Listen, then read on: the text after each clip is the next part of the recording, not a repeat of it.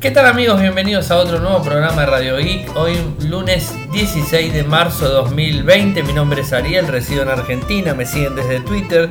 El nick es arroba arielmcor. En Telegram nuestro canal Radio Geek Podcast y nuestro sitio web infocertec.com.ar. Como todos los días realizamos un resumen de las noticias que han acontecido en materia de tecnología a lo largo de todo el, digamos, el día, el fin de semana, el viernes y bueno, tenemos varias cosas para comentarles. En principio, lamentablemente en Argentina llegó digamos, la cuarentena o digamos este, algún tipo de, restricciones que estamos empezando a ver eh, por el coronavirus, algo que nos está afectando de forma digamos, este, muy fuerte. Y no solamente nos está afectando eh, a nivel digamos, a nivel salud, ya sabemos cuál es el problema, que es lo más grave a nivel tecnológico sabemos las, eh, los eventos que se han cancelado. Y a nivel tecnológico también tenemos hoy ya problemas de interconexión, donde Francia, por ejemplo, está viendo la posibilidad de reducir lo que es el, el, ancho de banda para lo que es Netflix y para lo que es YouTube, en donde vemos que hay un 10% de caída en la conectividad en España en donde vemos que en Argentina, en algunos lados hoy por lo menos me estuvieron reportando, donde se empezó a hacer el teletrabajo, digamos, este, el gobierno, el gobierno nacional salió a pedir que digamos responsabilidad a los empleadores y todo para que las personas que puedan trabajar desde sus casas lo puedan hacer. Y esto generó un consumo excesivo está generando un consumo excesivo en internet. Es algo que no todas las este, no todas las conexiones del mundo pueden soportar. Imagínense si en el primer mundo, en Europa, están teniendo problemas, los problemas que vamos a poder llegar a tener nosotros aquí en Argentina. Más allá de que nuestro país no está del todo preparado. De hecho, hoy recibí un informe donde, donde decía que Argentina no está del todo preparado para el teletrabajo, no está del todo eh, preparado para lo que tiene que ver eh, con la, eh, la educación a distancia, no está del todo preparado para un montón de cosas, pero no porque la culpa la tenga el gobierno de turno, el que pasó, el anterior o el otro, simplemente porque digamos, la idiosincrasia en general del argentino no, no piensa en, digamos, en, eh, los empleadores no piensan en el teletrabajo como algo tan lógico, no está tan arraigado como puede llegar a ser Estados Unidos o Europa, donde se utiliza mucho. Siempre hay excepciones. Hoy hablando con un par de, contactos y, y, conocidos me decían, no, bueno, empresas grandes tienen absolutamente todo montado en teletrabajo, teletrabajo y digamos, este, no hubo problemas porque simplemente se, se aplicó el protocolo de teletrabajo y automáticamente salió todo andando. Pero después empezás a ver como empresas chicas o empresas que tampoco es necesario estar en el lugar y que se puede manejar de forma remota las cosas, eh, no, está del todo digamos, preparado.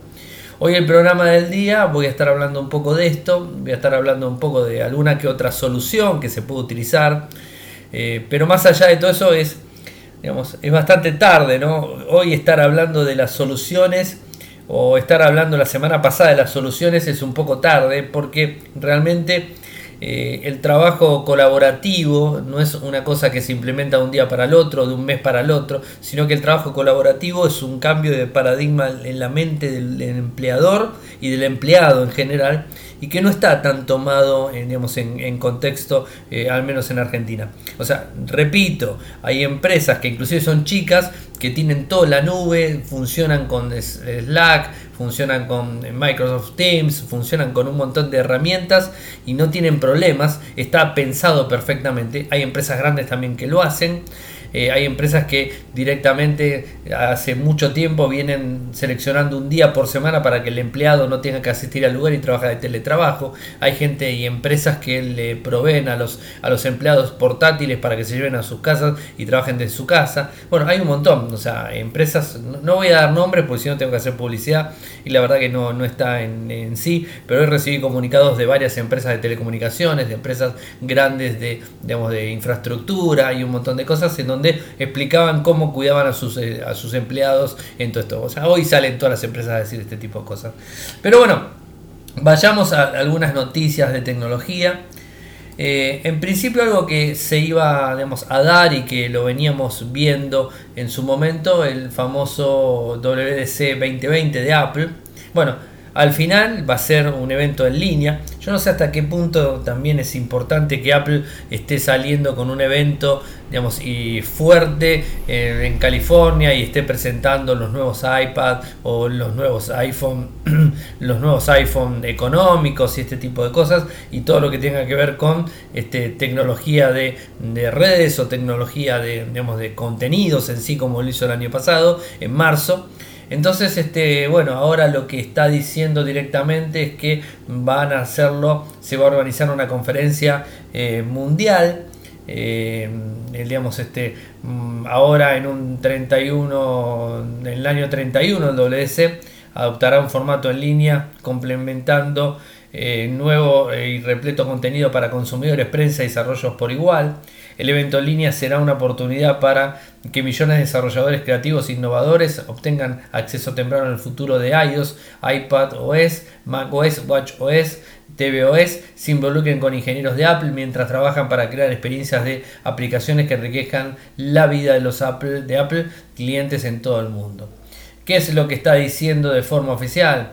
Estamos entregando el WDC 2020, este junio, de una manera innovadora, o sea, ya estamos hablando que lo, lo han pasado de fecha, de una manera innovadora a millones de desarrolladores de todo el mundo, uniendo a toda la comunidad de desarrolladores con una nueva experiencia. Así lo dijo Phil Schiller, vicepresidente senior de marketing mundial de Apple. La situación de salud actual ha requerido que creemos un nuevo formato WDC 2020 que ofrezca un programa completo con una sesión magistral en línea, sesiones ofreciendo una gran experiencia de aprendizaje para toda nuestra comunidad de desarrolladores en todo el mundo. Compartiremos esto, todos los detalles en las próximas semanas. Todavía no hay mucha información al respecto. Eh, hay datos y datos y datos, esto lo publicamos en Infocertec, les voy a pasar el enlace para que lo vean. Eh, pero lo que va a hacer Apple es algo muy lógico que viene haciendo hace un tiempo ya, es publicar un comunicado de prensa publicar en la página de apple.com los nuevos lanzamientos y enviarlo a la prensa para que lo levante y lo republique la prensa especializada. Esto es un poco lo que va a estar haciendo ahora en este nuevo formato del WDC 2020 y que no lo veo tampoco malo eh, porque hay que cuidarse, gente, hay que cuidarse realmente en todo este tipo de cosas y tratar de, estar en casa, tratar de, de no sufrir ningún tipo de contagio, que es lo más importante. De vuelta, no tengo nada que ver con médicos, eso no soy médico, eh, pero vuelvo de vuelta a la misma historia eh, del poder cuidarse y digamos este si se puede trabajar de forma remota es lo mejor que se puede hacer. Otra, otro evento que se cancela, que lo, publicamos la semana pasada, es el Microsoft Build, que bueno, que lo cancelan obviamente. Este iba a ser el 19 al 21 de mayo en Seattle, Washington. Es uno de los mayores eventos de Microsoft eh, y el portavoz de la compañía ha dicho, la seguridad de nuestra comunidad es una, una prioridad principal. A la luz de las recomendaciones de la seguridad de, de la seguridad de salud para el estado de Washington, entregaremos nuestro evento anual Microsoft Build para desarrolladores como un evento digital en lugar de un evento de personas. Esperamos eh, reunir a nuestro ecosistema de desarrolladores en esta nueva forma virtual para aprender, conectarse y codificar juntos. Estén atentos para más detalles por venir. Es un poco la nueva metodología que se viene. O sea, el 2020 llegó el, digamos, la videoconferencia para lo que es el evento de lanzamiento, un streaming para el lanzamiento, llegó para quedarse y de a poco lo estamos viendo cada vez más fuerte. Eh, hay algunos lanzamientos que son más, más chiquitos en, número de personas. Este, es un poco, un poco la historia. De hecho, sin ir más lejos, tenía esta semana una reunión el día miércoles para ir a conocer el showroom de Epson Argentina y me lo cancelaron, obviamente tampoco iba a ir por una cuestión lógica, hay que tratar de utilizar el transporte público lo menos posible, a pesar de que Argentina por suerte todavía el virus no está en circulación, en la calle, no está en la calle, por suerte, y está todavía eh, en etapa previa a todo este tipo de cuestiones, así que eh, es un poco delicado y hay que, que tiene que seguir de esa forma. O sea, tiene que seguir de esa forma, respetando la cuarentena las personas que la tienen que respetar y ese tipo de cosas que es lo más importante. Eh, a ver, ¿qué pasa con OnePlus? Se presentaría al final el OnePlus 8 el 15 de abril. Eh, no sabemos si va a ser un evento a puertas abiertas, no tenemos mucha idea de cómo va a ser. pero en principio el 15, el, el 15 de abril sería el evento según la gente de WinFuture, que son los que lo están filtrando y mostraron algunas imágenes del OnePlus 8. Va de vuelta, quizás sea una notificación de prensa, quizás sea una videoconferencia o un streaming directamente en donde estén mostrando el dispositivo a nosotros particularmente nos viene muy bien porque podemos seguir todas las conferencias de esta manera. O sea, si no, eh, cuando se hacen las conferencias cerradas y que invitan solamente a prensa especializada y a medios grandes, a veces nos quedamos fuera. No en el caso de OnePlus, porque OnePlus es una, es una empresa que está muy abierta al público en general y a sus usuarios. Entonces no pasa con ellos, pero sí pasa con otras empresas en general. Así que bueno, es interesante ver cómo se va llevando adelante todo esto. El lanzamiento del Redmi Note 9 Pro, bueno, al final ha llegado este dispositivo con unas muy buenas prestaciones, unos lindos precios. La submarca Redmi ha sacado el Note 9 Pro eh, y también anunció Redmi, bueno, el Redmi 9 Pro y el Max el, también, o sea, las dos versiones. Tiene una cámara de selfie 16 megapíxeles, eh, una cámara principal de 48 megapíxeles y otra de 64 eh, una cámara de 8 megapíxeles ultra ancho y una cámara macro de 5 megapíxeles más un sensor de profundidad de 2 megapíxeles. Este es el Pro Max, es el más elevado. A ver, si aclaro un poco. El Note 9 Pro, la cámara principal es de 48. Mientras que el otro tiene una cámara de 64. Esa es la diferencia principal entre el común y el Pro Max ambos equipos vienen con una batería de 5020 mAh, un cargador de 18 watts por un lado para el Pro y para el otro viene de 33. Eh, ¿Qué más? Este, trae una pantalla LCD de 6,67 pulgadas, Full HD+, alimentado por un microprocesador eh, Snapdragon 720G de 8 nanómetros.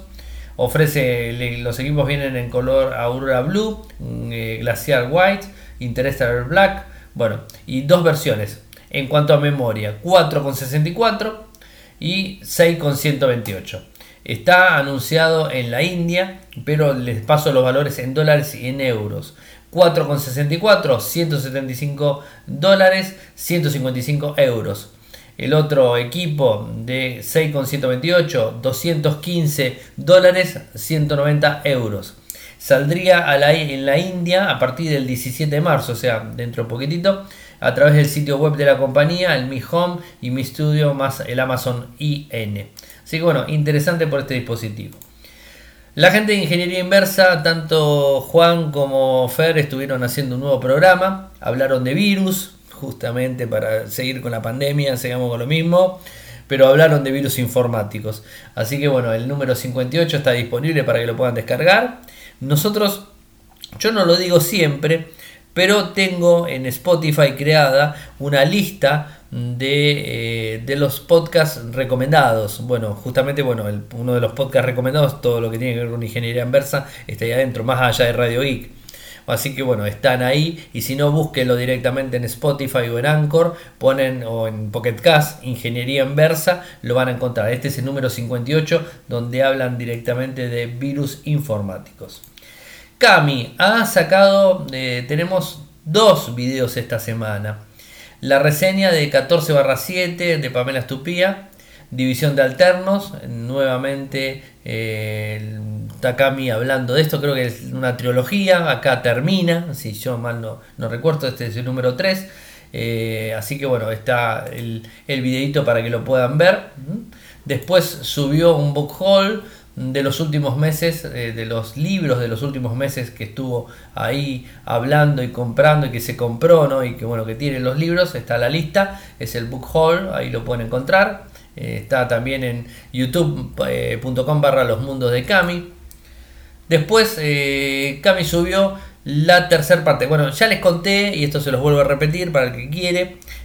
Cami escribió un libro el año pasado eh, donde habla de ficción, o sea, es un libro de ficción en definitiva, muy interesante, muy lindo, muy económico, sale un dólar, lo pueden encontrar en, lo que sería en Amazon, el libro se llama Between, Bienvenidos a Bonfis, Between, Bienvenidos a Bonfis, este libro sale un dólar, en formato electrónico para Amazon Kindle y si no para el formato en papel sale 10 dólares, o sea 9,99 por ahí está más o menos. El formato papel a demanda, se lo imprimen y se lo llevan a su casa. Así que los invito a que lo vean, pero la noticia en este caso es que Cami hace tres semanas, o sea justamente la semana pasada, subió el capítulo 3 en audiolibro. O sea, ella lo que está haciendo es, todas las semanas está leyendo un capítulo y lo sube como audiolibro. ¿A dónde lo sube? A Spotify.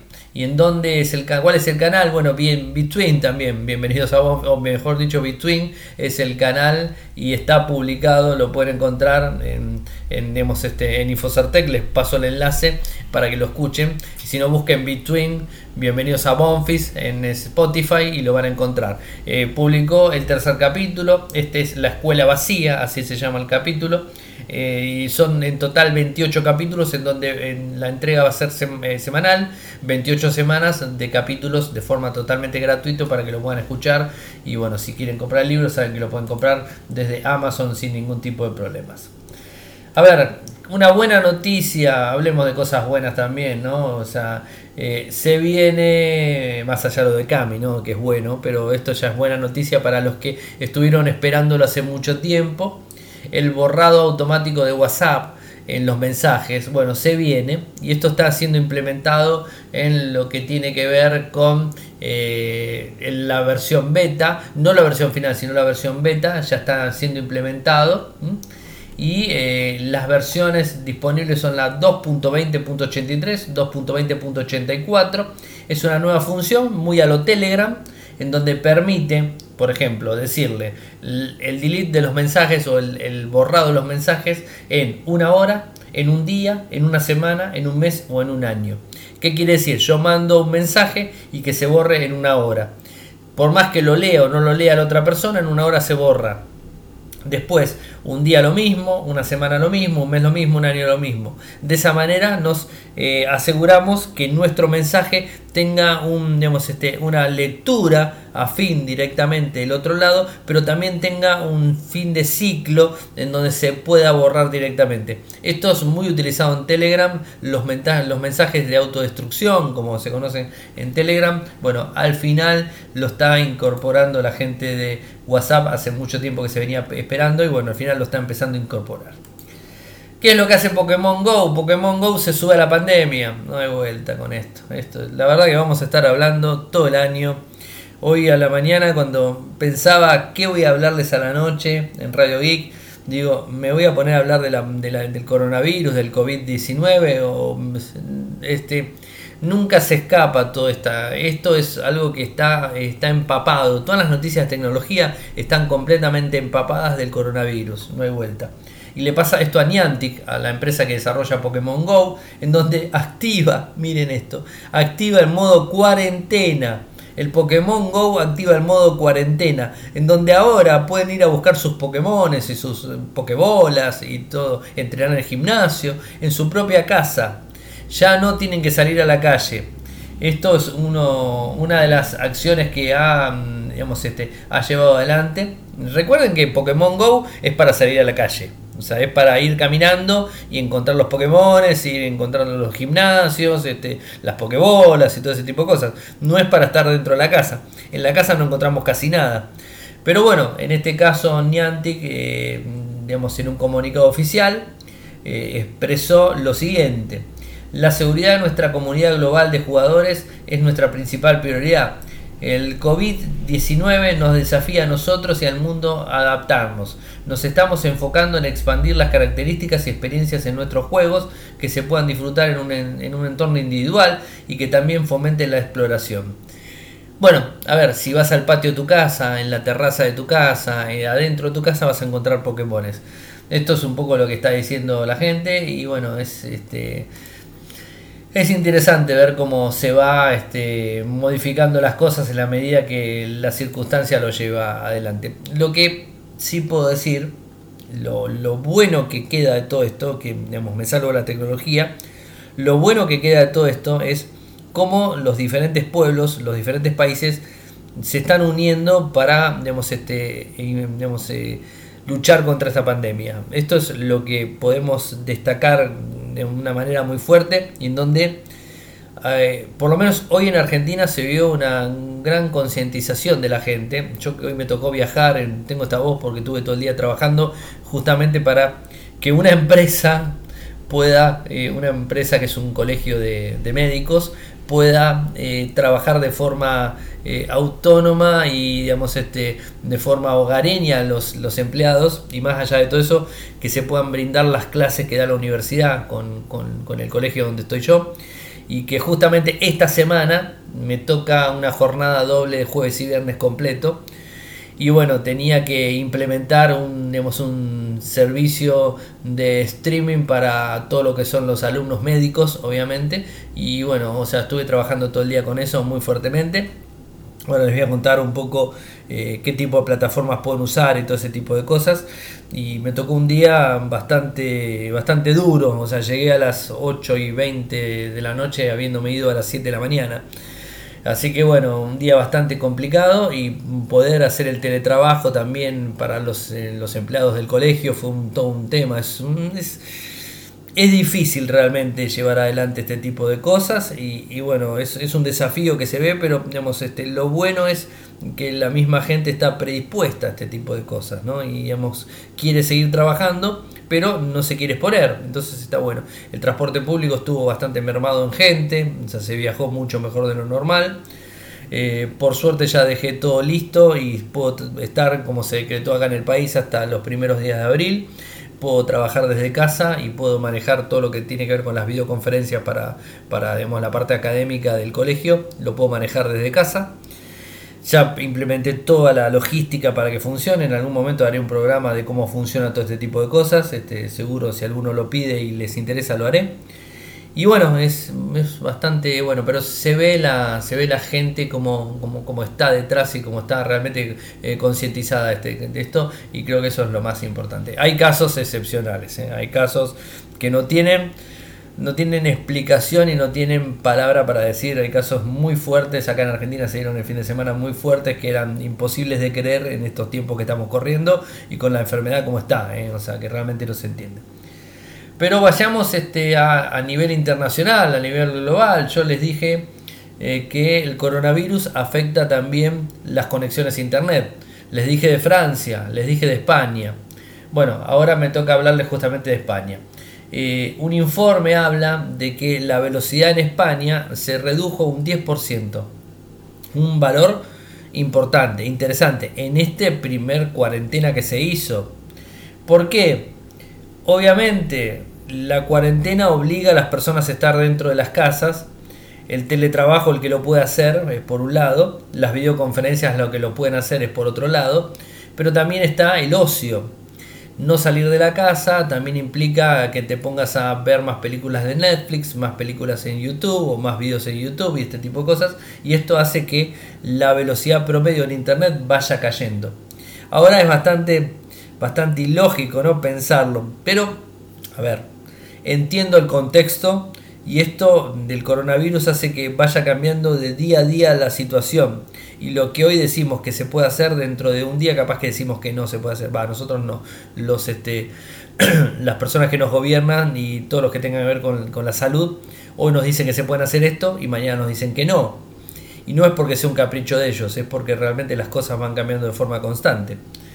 Y eh, en la tecnología también va cambiando de forma constante y podemos ver eh, que hace unas semanas las telcos de España estaban regalando gigabyte a lo loco eh, para las personas este, de forma ilimitada. Disculpen.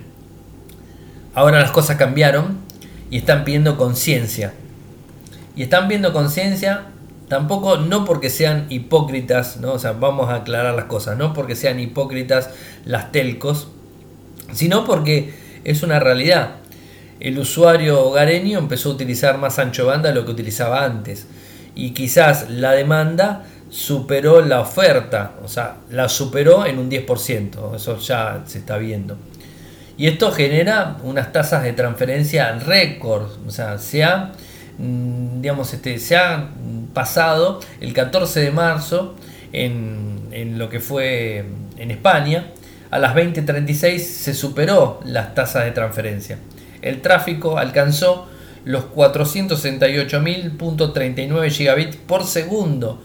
468.039 gigabits por segundo. Es un récord total en todo momento. El 10 de enero es un 9.1 terabit por segundo. Ahora estamos hablando de 468.39. O sea, el número se modificó un poco. Hay incrementos cercanos en, cercanos en los ICPs de 40%. Y ha superado 40 y un 50%. 40% en las conexiones hogareñas y 50% en las conexiones celulares. En donde el mayor ganador de las conexiones ya saben que debe ser, ¿no? Bueno, WhatsApp, obviamente. WhatsApp ha, ha superado todo. Que me extraña y toco madera completamente. Me extraña que no se haya caído. Sigue funcionando a pesar de que vi algunos reportes de caídas en España y un par de cosas, como siempre cae en España, no sé por qué siempre se cae por aquel lado. Eh, es una de las aplicaciones que más se está utilizando. Hay otras recomendaciones, bueno, ahora les voy a hablar en el final de esto, pero digamos, es para que tengan en cuenta eh, que gracias al coronavirus, Internet en el mundo funciona más lento. O sea, esto es así y no estaba previsto para nada de ningún lado, de ningún estilo y tipo. ¿Qué más? Sigamos con otra noticia. Se ha lanzado de forma oficial en España el Moto E6S, un dispositivo que les cuento las características técnicas que tiene. Me estoy quedando sin voz, ¿eh? o sea, disculpen la voz que tengo, pero estoy quedándome sin voz. Me la pasé hablando por teléfono todo el día. Tiene una pantalla de 6.1 pulgadas de un, digamos, este, una resolución de pantalla de 1959, relación de pantalla 1959 una resolución HD 1560 contra 720. El panel es un IPS LCD. Tiene un microprocesador eh, MediaTek P22, que es un, micro de 8 núcleos de 2 GHz, con Cortex A53. Eh, un GPU PowerVR G8320. Es un micro de gama media, gama media tirando baja. ¿eh? Sistema operativo viene con Android 9 la memoria interna es de 2 GB con 32, muy bajita la memoria. Se puede ampliar hasta 256. Tiene una cámara trasera de 13 megapíxeles con enfoque PDAF de 2.0 y una cámara de profundidad de 2 megapíxeles, una cámara delantera de 5 megapíxeles. Trae bueno, Wi-Fi, Bluetooth 4.2, a GPS, GLONASS, micro USB 2.0, jack 3.5, lector de huellas trasero, acelerómetro, sensor de proximidad, brújula es resistente al agua, trae una batería de 3000 mAh, mire con Android 9, eso lo dije. Quizás lo más interesante del equipo es su precio. En España se está lanzando por 99 euros, o sea, un precio muy económico, o sea, no es un precio elevado. Bueno, el equipo se ve atractivo, un notch tipo gota, o sea, la verdad el diseño es atractivo en un equipo de gama, gama baja, estamos hablando de gama baja directamente. Seguimos con eh, el coronavirus y lamentablemente, lamentablemente tenemos que decir que hay hackers que han atacado la agencia sanitaria en Estados Unidos. En plena crisis del coronavirus se dedicaron a atacar un lugar tan importante que tiene que brindar información a la ciudadanía. Bueno, se dedicaron a atacarlo con el único fin de poder brindar información falsa, los fake news en donde hablaban de una cuarentena total en Estados Unidos, en donde hablaban de cosas totalmente ilógicas, bueno, se dedicaron a eso. Esto fue el domingo por la noche, el domingo 15 por la noche, Bloomberg lo informa, citando fuentes anónimos, que parece que estaba centrado eh, este, en, digamos, en modificar información en definitiva. No parece que hayan tomado ninguna información, solo que intentaron generar confusión al provocar rumores de una cuarentena nacional. El Consejo de Seguridad Nacional envió un tuit el domingo por la noche, en parte para tener sus rumores, eh, según las fuentes, ¿no? y bueno, estaban desmintiendo todo. Es lamentable ver este tipo de cosas, pero digamos, sabíamos esto, lo venimos leyendo de los grandes, este, eh, los grandes players de seguridad que vienen hablando que el coronavirus es una eh, es una pandemia que está siendo utilizada por los ciberdelincuentes para tratar de generar, generar confusión y generar un montón de, inyectar malware, inyectar, eh, utilizar phishing y este tipo de cosas. Bueno, lamentablemente así se están dando las cosas. Voy un poco más rápido. Windows 10 ya ha alcanzado los mil millones de equipos, es un hito bastante grande, no el que se esperaba. Recuerden que Windows 10 fue lanzado en, mayo del 2015, si mal no recuerdo, y está en, digamos, en todos los dispositivos pero nunca llegaron a los mil millones en el tiempo que querían llegar. Se demoró muchísimo, Windows 7 le quitó mucha cuota de mercado durante mucho tiempo y en estos dos últimos meses es que han llegado a los mil millones, estaban por los 900 en septiembre del 2019, o sea, en septiembre del 2019 estaban por los 900 millones. Ahora, en marzo, están por los mil millones, es decir, muchos meses para tener 100 millones, o sea, es un número bastante grande y esto tiene que ver mucho con el cierre de Windows 7 y el soporte final que se le ha dado. Pero bueno, es así. Una cortita de Microsoft y que tiene que ver con Bill Gates. Bill Gates abandona Microsoft de forma definitiva, o eso es lo por lo menos que así parece. En fin, no termino de entenderlo. ¿Lo abandona o no lo abandona? No, no, no termino de entender bien la historia. Eh, Bill Gates lo que dice que quiere dedicar más tiempo a sus prioridades filantrópicas, incluyendo la salud, el desarrollo de educación mundiales y su creciente compromiso para abordar el cambio climático. Eh, aún así, va a seguir trabajando como asesor técnico para el presidente de Microsoft, Satya Nadella. ¿Qué es lo que dice, qué es lo que dice Bill Gates? Eh, no, perdón, ¿qué es lo que dice Nadella? Ha sido un enorme honor y privilegio haber trabajado y aprendido de Bill estos años. Estoy agradecido por la amistad de Bill y espero seguir trabajando con él para, para cumplir nuestra misión de ayudarle a cada persona y cada organización del planeta a lograr más cosas. ¿Qué es lo que dice Bill por otro lado? Dejar el directorio de, dejar el directorio de ninguna forma significa dejar la empresa. Microsoft siempre será una parte importante del trabajo de mi vida y seguiré en contacto con Satya y su grupo de líderes tecnológicos para ayudar a darle forma a su visión y para lograr las ambiciosas metas de la empresa. Así que no termino de entender, se va, no se va, no lo termino de entender, pero bueno, es lo que toca. Una cortita, bueno, les cuento que Netflix eh, está mm, implementando eh, algunos, este, algunos servicios baratos, económicos para celulares en otras partes del mundo que no sea la India. Bueno, con 2,5 euros al mes, o sea, 2 euros y medio al mes, está ahora entrando India, Polonia, Indonesia, Malasia, Filipinas y, Tailandia. Son los países que se están sumando al plan exclusivo para móviles. El motivo en esos países es el, consumo de contenido desde el móvil, que es mucho mayor que en otros países. Esto es lo que afirma Netflix directamente.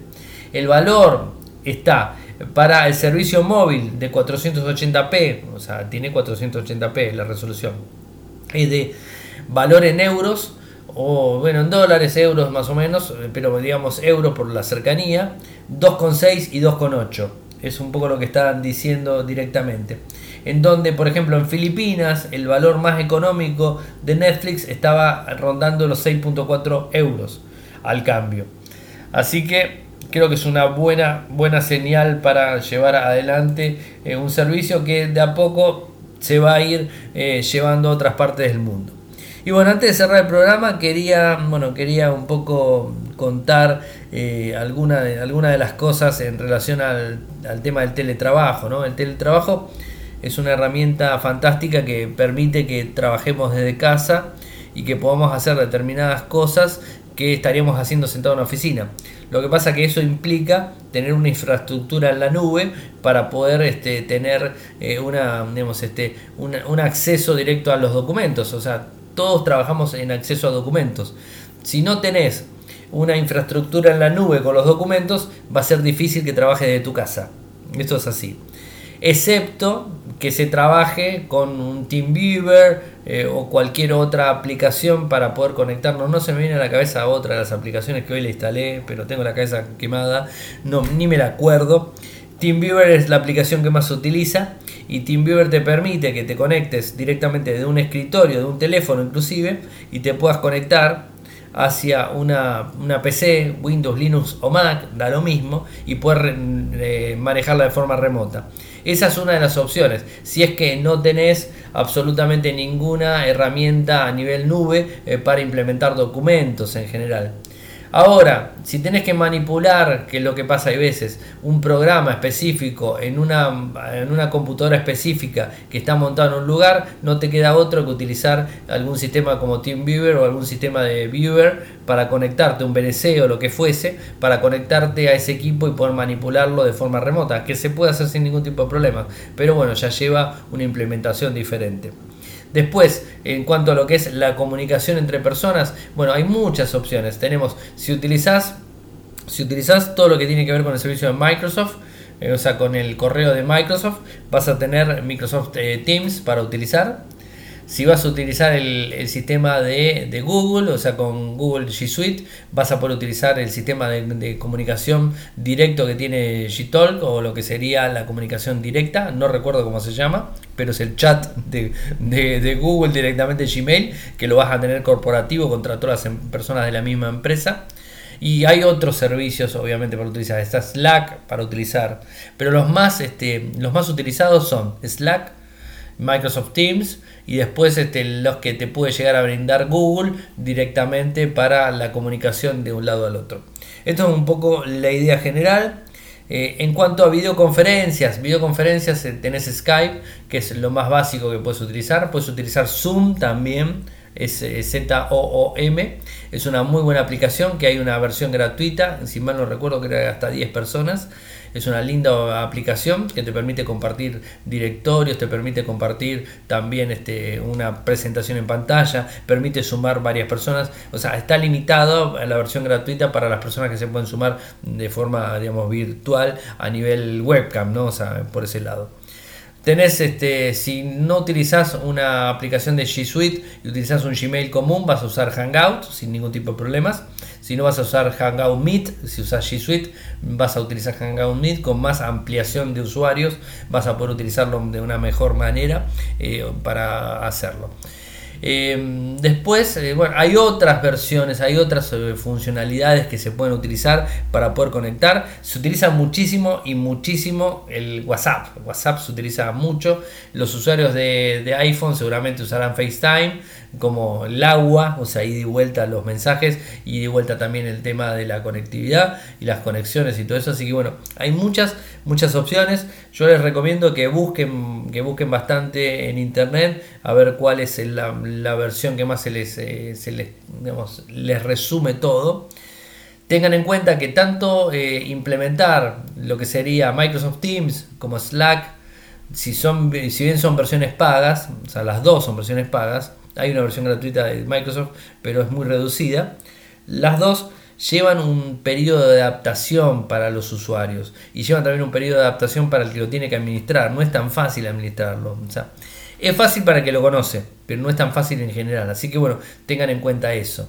Pueden utilizar eh, clientes de mensajería normal, como les dije, o sea, utilizan una cuenta de Gmail y en las cuentas de Gmail están todos conectados, ¿no? O sea, que eso lo tienen de una manera gratuita y que la gran mayoría de personas la pueden utilizar. Pueden utilizar la cuenta de Gmail para conectarse entre usuarios, entre personas y hablar, armar un grupo entre todos con un hangout, armar entre todos en texto, ir armando en texto todos y después este, seguir trabajando cada uno con su plataforma, o sea, con un TeamViewer, eh, con un OneDrive, eh, con los archivos de Google directamente con G Drive, que funcionan perfectos.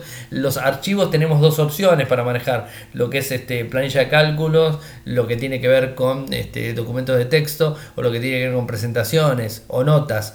Tenemos la, suite directamente en Gmail, en Google, y tenemos la suite en OneDrive que es de Microsoft. Cualquiera de las dos opciones son las dos mejores que pueden utilizar. No les recomiendo otra, para mí son las mejores.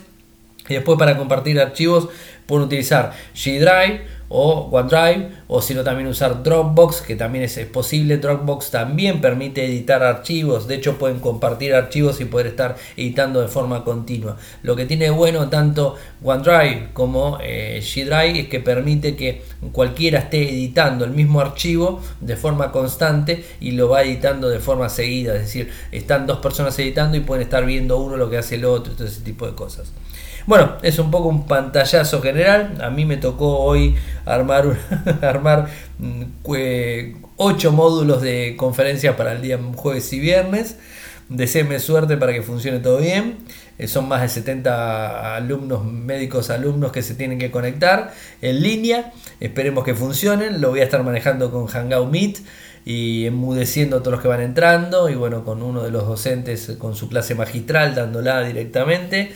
Eh, porque no me dio tiempo, o sea, no me dio tiempo a, otra, otro sistema, porque yo utilizaba lo que es este, la aplicación OBS eh, para digamos, este, hacer videoconferencias, transmitirlo vía YouTube y después este, el chat lo hacía por otro lado, ¿no? o sea, por la misma plataforma, utilizo Moodle, o sea, Moodle es la plataforma que utilizo, pero ahora necesito, no, puedo utilizar, eh, hacer un, digamos, un stream directamente por YouTube y para todos y, meterles el chat por el otro lado porque no tengo forma, porque además tengo que manejar al disertante que va a estar de forma remota, yo el que manejo y además van a estar los entonces es un lío realmente, es, es, un lío, se engloba un lío perfectamente. Seguramente muchos de los que me escuchan dirán, bueno, usa Zoom, usa Microsoft Teams, pero convengamos que eso lleva a una implementación y no estamos hablando de personas técnicas las que lo están usando, sino que son médicos que tienen que dar videoconferencias.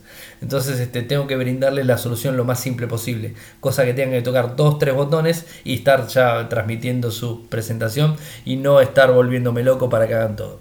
Bueno, a ver, les conté un poco la historia para que tengan en cuenta y que alguno que me escuche capaz que le, puede llegar a dar una idea, ayudarlo y bueno, si necesitan algún, algún este, dato más específico me lo pueden pedir, no puedo dar datos específicos de, de la temática, pero bueno, puedo explicarles un poco cómo estoy utilizando.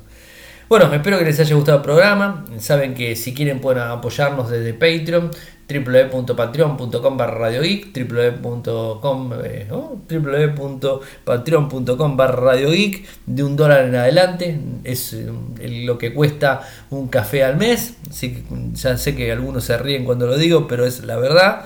Esperemos subir tenemos nueve personas que están aportando esperemos subir este año un poco más. Es un dólar al mes y después seguirnos desde Twitter, mi nick es arroba arielmecor, en Telegram nuestro canal Radio y Podcast, nuestro sitio web infocertec.com.ar, si quieren mandarme un correo electrónico con comentarios, con consultas, lo que sea, lo envían a arielmecor.gmail.com. Muchas gracias por escucharme y será hasta mañana. Chau. Toyoko ofrece cursos de programación y servicios de desarrollo de software a medida. Para más información ingresar a toyoko.io. Podés editar tu libro digital en Infocertec. Encontrá más información enviando un correo electrónico a info.infocertec.com.ar. Para auspiciar en Radio Geek Podcast, pueden enviar un correo electrónico a la cuenta info.infocertec.com.ar.